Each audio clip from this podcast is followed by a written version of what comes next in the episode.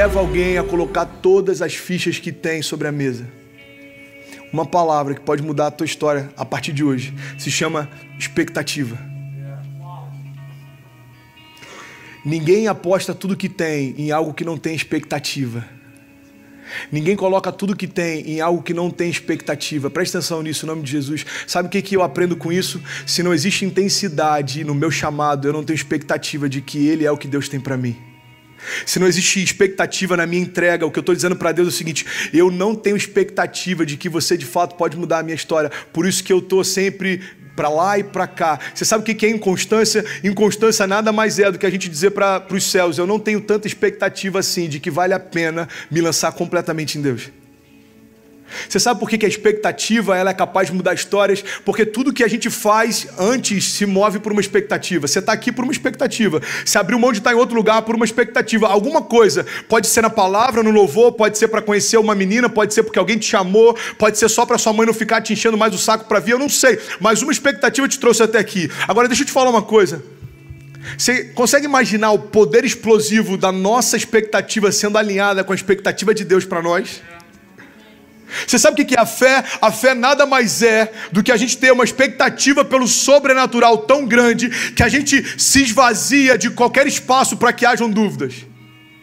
A fé é você falar, ei Deus, eu tenho tanta expectativa de que você vai mudar minha história que não tem nem espaço para dúvidas. A fé preencheu todo o vazio dentro de mim.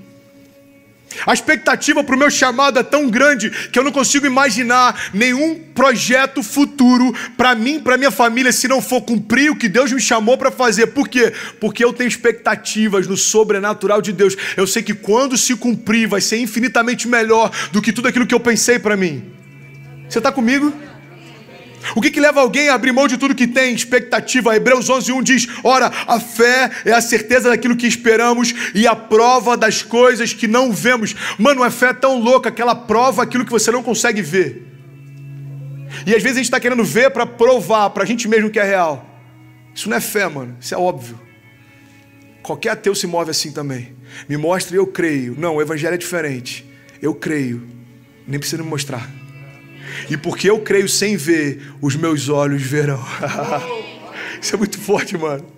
Porque eu creio sem ver que quando Deus me disse que me traria para a América ia acontecer, hoje meus olhos naturais veem aquilo que lá atrás era invisível. Quando eu creio sem ver, os meus olhos verão. Você está comigo? Diga amém. Sabe, sabe qual é o problema da descrença? A descrença nos deixa mais confortáveis. Eu sei que a palavra está extensa, mas não perde isso, amém? Por favor. Deus está movendo aqui e vai além do meu sermão.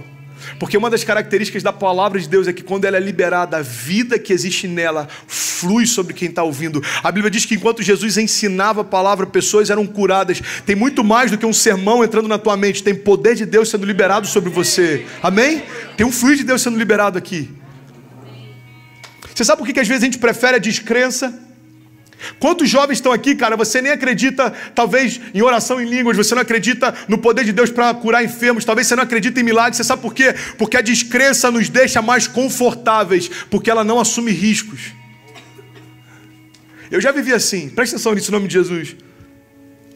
Sabe qual é o problema da gente ter baixas expectativas? É que quase sempre as suas expectativas são supridas. Por quê? Porque elas são sempre baixas. Você espera pouco, vive pouco e você acha que está indo bem.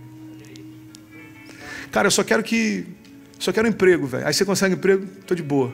Mano, eu só quero namorada, consegue namorada, tô de boa. Mano, eu só quero terminar o college, termino o college, tô de boa. Aí você acha que você tá, uau, mano, eu tô vivendo sobrenatural. Não, mano. Você está suprindo toda a tua expectativa porque elas são baixas demais. Porque as expectativas que o céu te convida a ter ferem a tua lógica. Cara, você tem que ter sonhos que são tão surreais que se você compartilhar com alguém, você vai ser taxado de maluco. Você tem noção? Eu saí do último ano da escola, no ensino médio, porque eu odiava a aula de literatura. Eu meio que odiava a professora da aula de literatura, era um pouco dos dois, ok. Aí eu saí da escola e fui fazer. Eu, eu, estudei anos nessa escola, mas eu saí no último ano e fui estudar numa outra escola só porque eu não estava aguentando a aula de literatura. Aí o que, que Deus faz? Me chamou para ser um escritor. Lancei três livros, dez mil livros vendidos. Por quê? Porque Deus está dizendo: não tem a ver com você, tem a ver com o meu poder em você.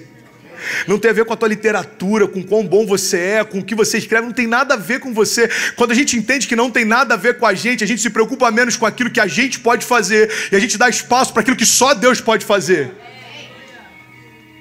Qual a tua expectativa? Tem que ferir a lógica. É Deus pegar um gago e falar: ei, se é gago, beleza, vai libertar o povo. Foi o que ele fez. É pegar um baixinho e falar: ei, se é, um dos, se é o menor dos teus irmãos, ok, vai derrubar o maior do gigante. É o paradoxo do evangelho. Ferindo a lógica todo o tempo, humilhando todo o tempo. Ah, vocês querem matar todo, todo menino até tal idade? Ok, então faz o seguinte: pega Moisés e esconde ele na casa do seu perseguidor. Ah, você querem matar Jesus? Ok, então é, leva ele para o Egito. Para onde estão perseguindo ele? Por quê? Porque eu quero envergonhar toda a lógica e dizer para toda a criação: o que eu quero que aconteça vai acontecer, não importa se faz sentido ou não. Você consegue imaginar? Nos céus, os anjos falando, é hipotético isso. Deus, eu acho que isso aqui já foi demais. Ah, é? Você acha que não vai acontecer? Então tá bom. Pum, o mar se abriu. Pum, Lázaro ressuscitou. Pum, nunca houve chuva, agora a arca faz todo sentido. Pum, Davi agora está carregando a cabeça do gigante. O menor dos irmãos vence o maior dos gigantes. O que, que Deus está falando? Eu não me movo por lógica. Toda a criação a gente vê isso. Um gago liberta o povo. Um baixo derruba o gigante.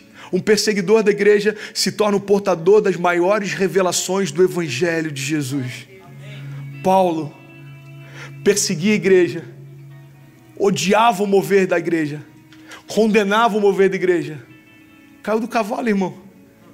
Como muitos aqui essa noite, você caiu do cavalo. Ninguém mandou você vir aqui, Deus te pegou, velho. Deus está falando no teu coração. Você sabe que tem mais. Você sabe que isso que você está vendo não é tudo que eu tenho para você. Você sabe.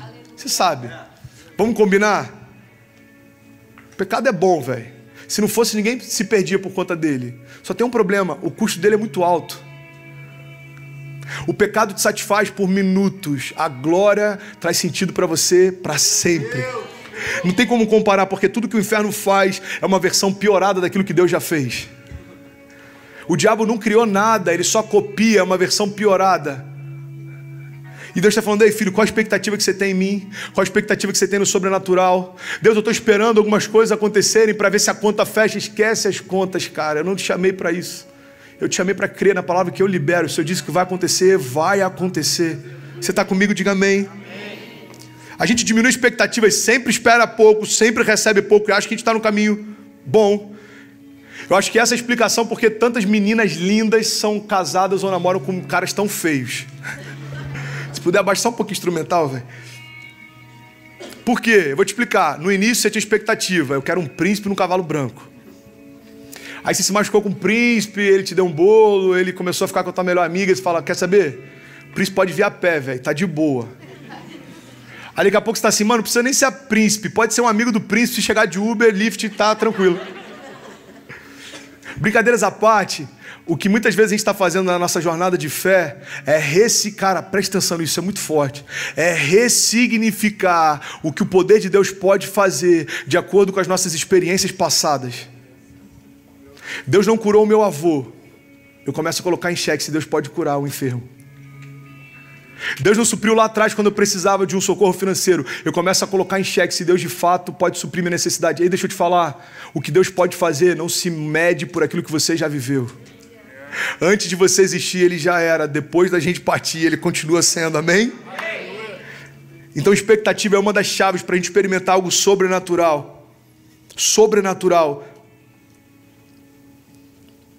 a descrença ela pode deixar você mais confortável, mas ela nunca vai gerar os milagres que você precisa.